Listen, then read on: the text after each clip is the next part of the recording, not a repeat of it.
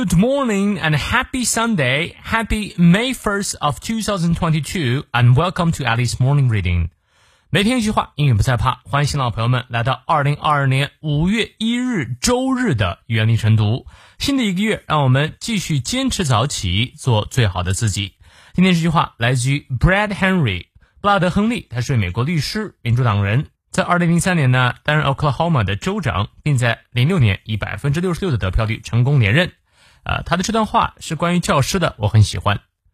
A good teacher can inspire hope, ignite the imagination, and instill a love of learning。一位好的老师可以引发希望，点燃想象力，并灌输对求知的喜爱。你看，你翻译对了吗？我们来逐词看一下。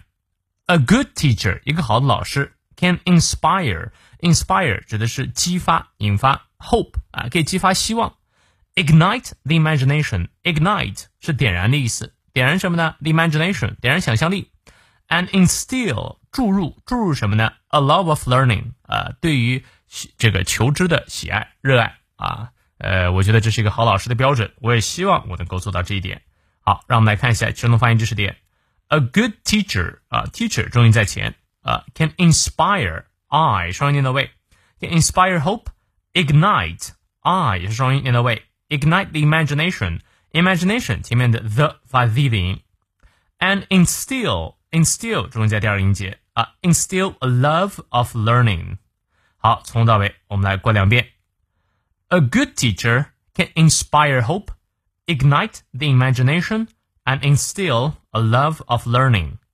再来一遍. A good teacher can inspire hope, ignite the imagination, and instill a love of learning. 希望这段话对你有所启发。那么有任何问题，我们六点半的晨读直播不见不散。See you later.